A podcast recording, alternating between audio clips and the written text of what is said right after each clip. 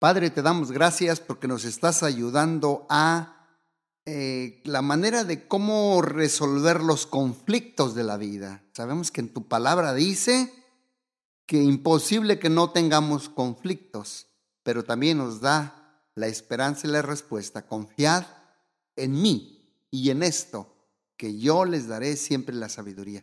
Ayúdame hoy para desintoxicar nuestras mentes y aprender estos nuevos patrones de pensamiento bíblicos sobre las causas de los conflictos. Te lo pido en el nombre de Jesús. Amén. Bueno, así como escucharon mi oración, estamos hablando de cómo resolver conflictos y hoy vamos a hablar sobre las causas de los conflictos. Y en primer lugar, ya sabe usted, ya sé yo, que todos somos diferentes. Todos somos diferentes. ¿Saben por qué? Porque Dios nos ha diseñado a cada uno en una forma única y que tenemos diferentes características en nuestra personalidad, en las preferencias, no se diga, en las motivaciones, en las capacidades y también en los deseos y nuestras formas de responder a la presión, a los conflictos, etcétera, etcétera. Por ejemplo, les voy a hacer una pregunta. ¿Cómo describirías tú un vaso que está lleno de agua hasta la mitad? Bueno, tal vez alguien dice que está medio vacío o lleno hasta la mitad. Uno dice está medio vacío, el otro o lleno hasta la mitad. Bueno, pues las dos respuestas son correctas, pero aún así, escúcheme bien, surgen conflictos. Cuando mi forma o tu forma o nuestra forma de ver las cosas entra en conflicto con la forma en que otros las ven. Por eso tenemos que ver cuáles son las causas de los conflictos.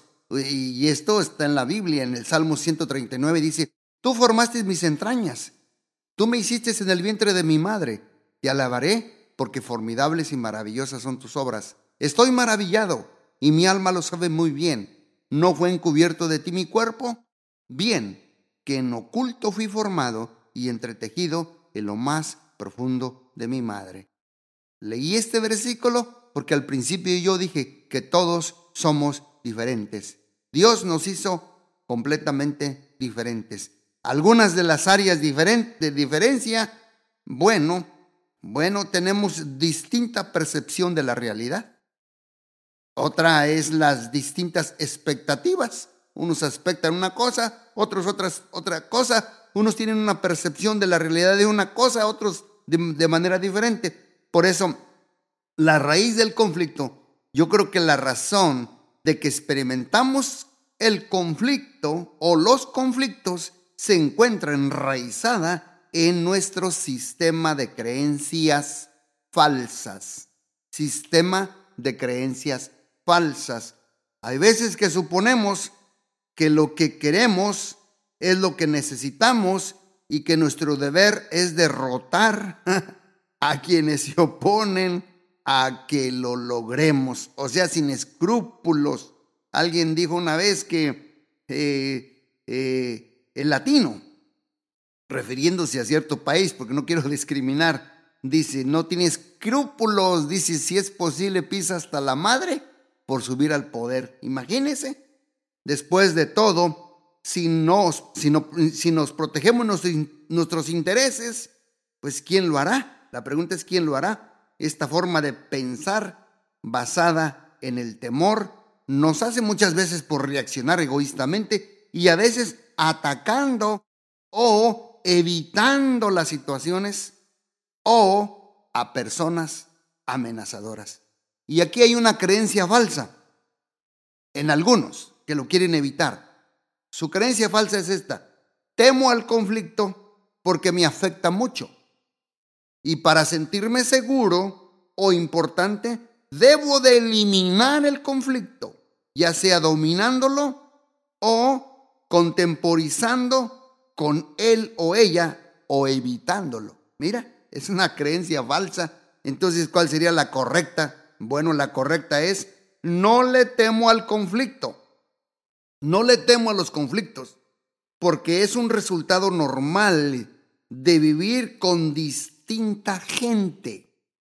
Mi seguridad y significancia se basan en mi identidad en Cristo y su amor y aceptación perfectos de mi persona. Fíjate bien la creencia correcta. No le temo al conflicto porque es un resultado normal de vivir con distinta gente.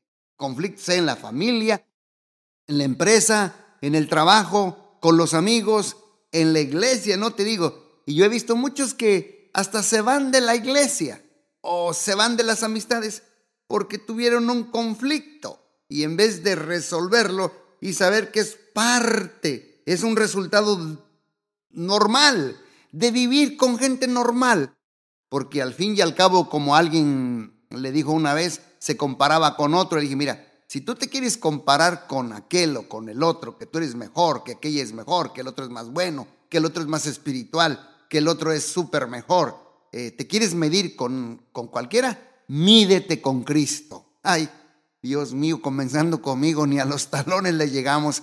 El modelo a medirnos, la vara de medir, se llama Jesucristo. Entonces, déjeme de número algunos pasos para encontrar la solución. Hay un versículo muy, eh, muy hermoso en Romanos 14 y 19 que dice, así que sigamos lo que contribuye a la paz y a la mutua edificación. Mira lo que dijo Pablo, hay que seguir lo que contribuye a la paz. Y yo, esto yo siempre he, predicado, he enseñado, he tratado de transmitir y ser influencia. Hay que, hay que contribuir a la paz y a la mutua edificación. Yo siempre les he dicho anteriormente a los que me han escuchado o me escuchan, este, a través de enseñanzas, predicaciones, podcasts, es que cada uno de nosotros tiene dos cubetas. Una cubeta tiene gasolina, combustible eh, bien flamable, y la otra tiene agua. Cuando alguien en un conflicto, o alguien trae un conflicto, o hay una diferencia, o alguien dijo algo, la pregunta es, ¿qué usas? ¿La gasolina o la cubeta? Yo les he dicho, les he tratado de influir hay que usar la cubeta. Hay que usar la cubeta para qué? Para que el conflicto, para que el fuego no se haga tan extenso y muchos sean dañados. Y bueno, la pregunta es, ¿qué usas más tú? Como esposo, como esposa, como creyente, como discípulo, como ciudadano, como trabajador, como pastor, como jefe, ¿qué usamos más? la cubeta o la gasolina. La cubeta de agua o la cubeta de gasolina. mira lo que dice Pablo. Sigamos a lo que contribuye a la paz y a la mutua edificación. ¡Wow! Qué principio y qué versículo tan profundo del apóstol Pablo. Y por eso aquí, pues a mí me da siete principios para enfrentar el conflicto Principio número uno, humildad. Para poder practicar, vivir a lo que contribuye a la paz y a la mutua edificación que leí de Romanos 14 y 19, necesito, necesitamos tener humildad. Por eso Dios quiere desintoxicar nuestras maneras falsas de creer, de asumir, de interpretar, las cosas o a las personas. Necesitamos humildad, necesitamos que Dios nos quite creencias falsas de nuestra mente, nos desintoxique y nos coloque este valor tan esencial. Lo digo con todo mi corazón porque yo lo necesito todos los días.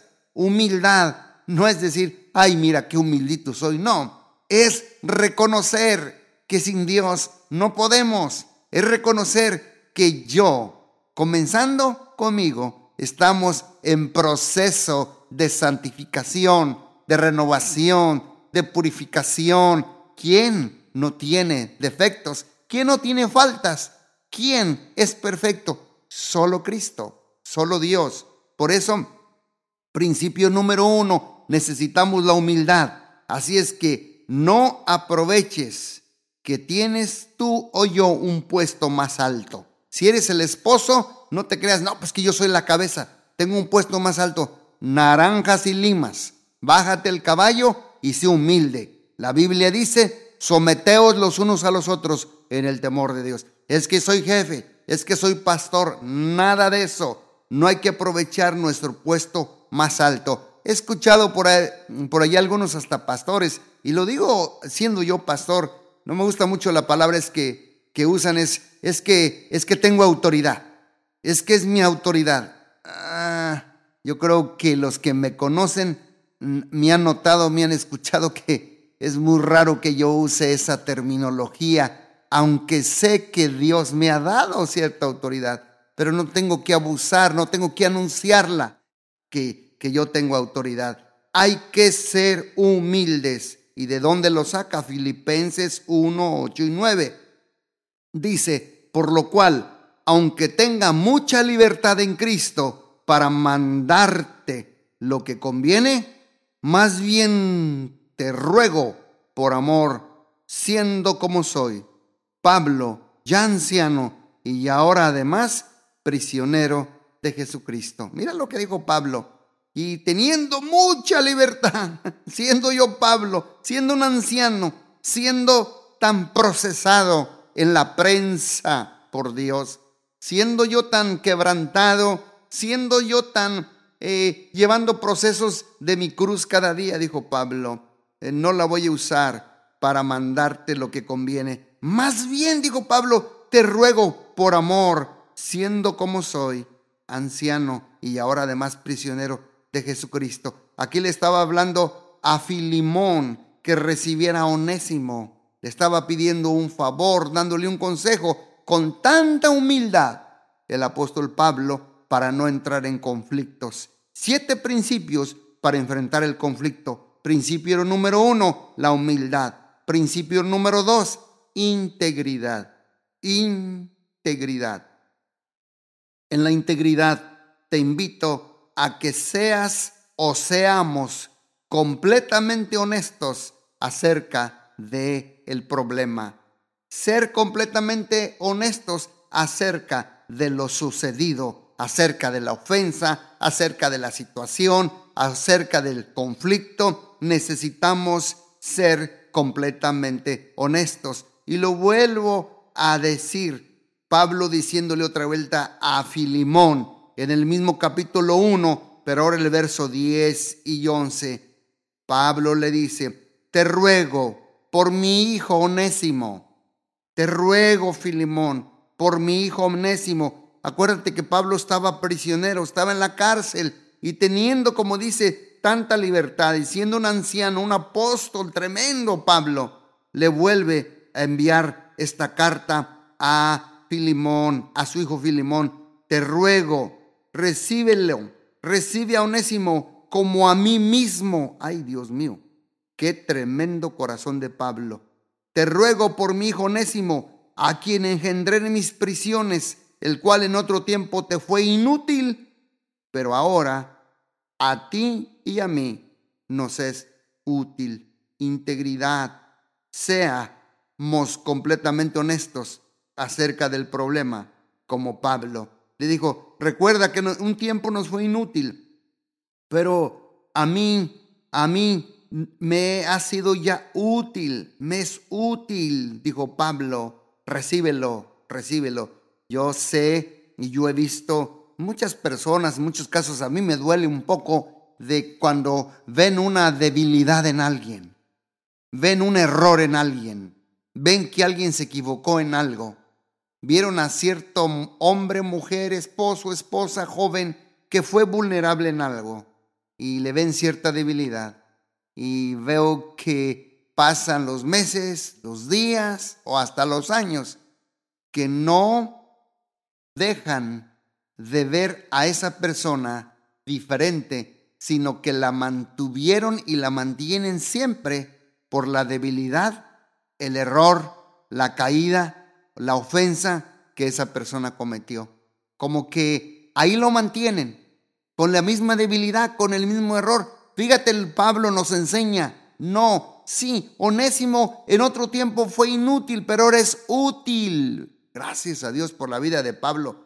Que pudiéramos aprender esto, resolveríamos muchos conflictos, muchos problemas y nuestra mente se desintoxicaría con la palabra de Dios. Por eso, principio número dos, tenemos que ser honestos o íntegros, perdón, íntegros. Principio número tres, tenemos que ser vulnerables. La vulnerabilidad. Compartes, comparta. Compartimos lo que sentimos en nuestro corazón. Y para esto, yo te lo puedo decir de otra manera, ataquen el problema, no ataquen a la persona. Ataquen el problema, ataquemos el problema. ¿Por qué atacarse el uno al otro? Hay que compartir nuestro corazón.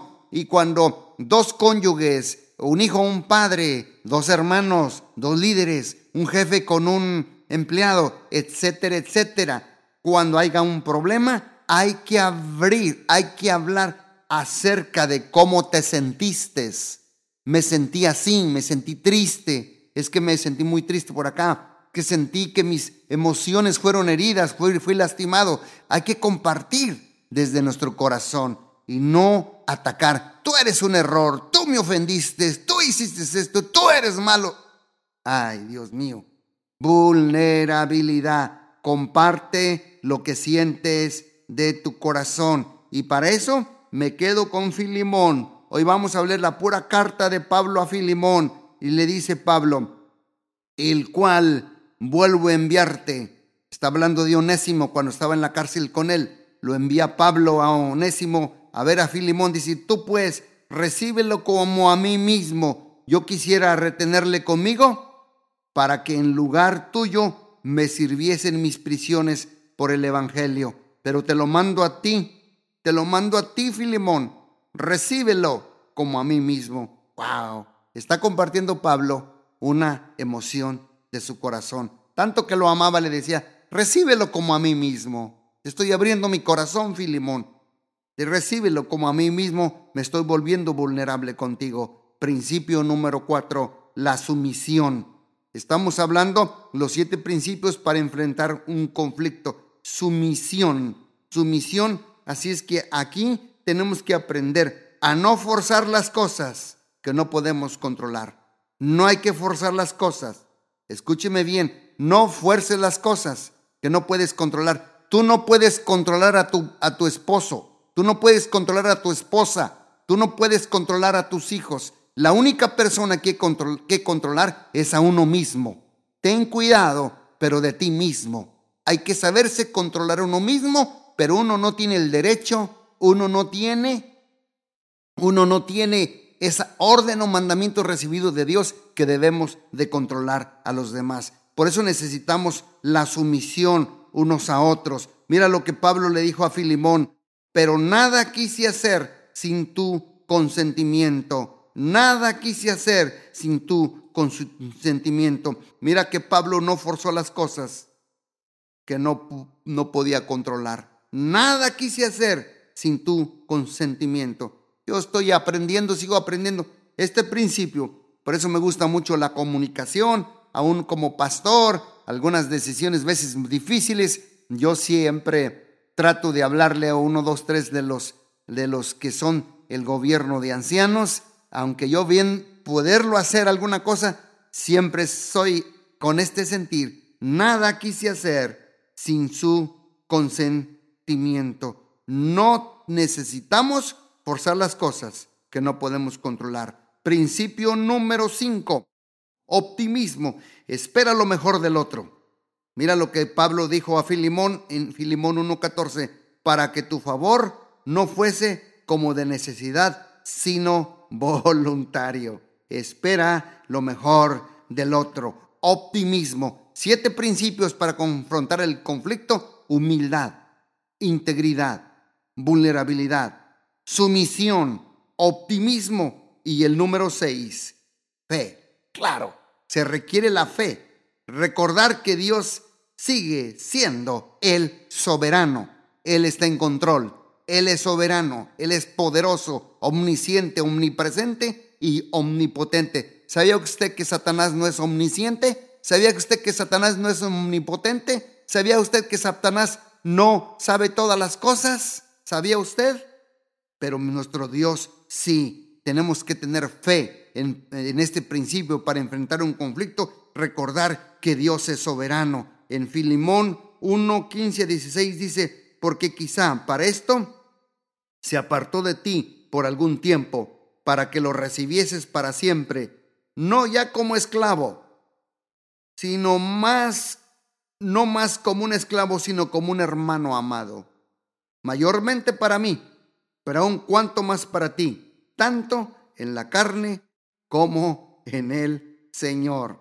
Qué tremenda experiencia y palabra de Pablo a Filimón. Le dice, párate en fe y recuerda que Dios sigue siendo soberano sin importar el pasado de Onésimo, sin impasar la situación y la relación que tú llevabas con Onésimo y lo que Onésimo te hizo a ti. Recuerda que Dios sigue siendo soberano. Así es que para resolver y confrontar este conflicto con Onésimo, oh Filimón, necesitas humildad, necesitas integridad, necesitas vulnerabilidad, sumisión, optimismo, pero también necesitas la fe. Y por último, necesitamos exhortación. Claro, exhortación. Exhortación me habla de la manera como hablamos, cómo exhortamos, cómo decimos las cosas, cómo comunicamos, cómo eh, reclamamos, cómo expresamos algo. En otras palabras, en el principio séptimo para confrontar el conflicto de la exhortación, necesito y necesitamos elegir nuestras palabras con mucho cuidado. Sí, con mucho cuidado. Mira lo que Pablo le dice a Filimón en Filimón 1:21. Te he escrito, confiado en tu obediencia, sabiendo que harás aún más de lo que te digo. Wow. Eh, te he escrito, Filimón, confiando en tu obediencia, Filimón, sabiendo que harás aún más de lo que yo te digo. Filimón 1:21. Elige tus palabras con cuidado. Exhorta con cuidado. Exhorta con palabras de mucha verdad, pero bien empapadas con la gracia de nuestro Señor Jesucristo. Exhorta con palabras certeras, palabras de la mente de Dios, de una mente renovada en nuestros corazones y nuestras mentes, que son palabras que elegimos con sabiduría, con ternura, continuo y con la gracia para exhortar cuando tengamos que enfrentarnos a un conflicto.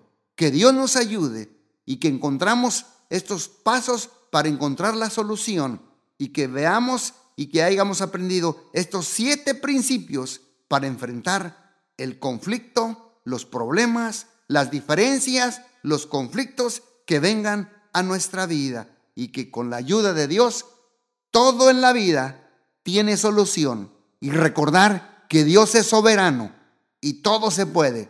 La Biblia dice, bástate mi gracia para que mi poder se perfeccione en tus debilidades. Si te falta humildad, vamos a pedirle a Dios, Señor, enséñame a ser humilde y a reconocer que me falta mucho para estar a tu medida. La silla me queda grande, me falta muchísimo. Enséñame a ser humilde. Señor, enséñanos a ser íntegros para, Señor, hablar honestamente acerca del problema. Enséñanos la, integridad, Padre, y enséñanos también el poder de la vulnerabilidad, el poder de compartir lo que siente nuestro corazón. Estoy enojado, estoy triste, siento mi corazón, siento que está dolido por esto y por esto. Aprendamos que la vulnerabilidad es un poder. Hay un libro que leí hace tiempo que se llama El poder de la vulnerabilidad.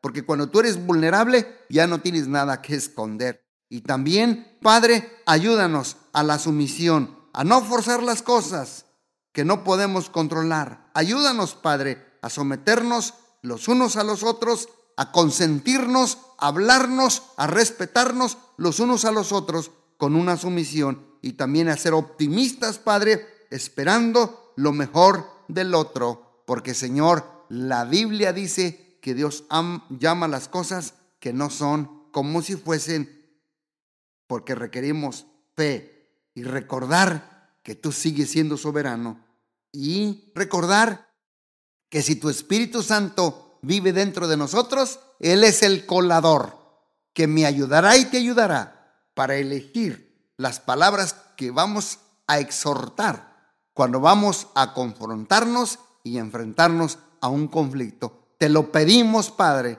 en el nombre poderoso de Jesús y gracias por desintoxicar nuestras mentes, lavar nuestras mentes con la palabra a través de estos ciertos principios donde podemos encontrar la solución y donde podemos aprender, Señor, cuáles son las causas de los conflictos. Te lo pedimos en el nombre poderoso de Jesús. Amén, amén y amén. Dios les bendiga muy ricamente.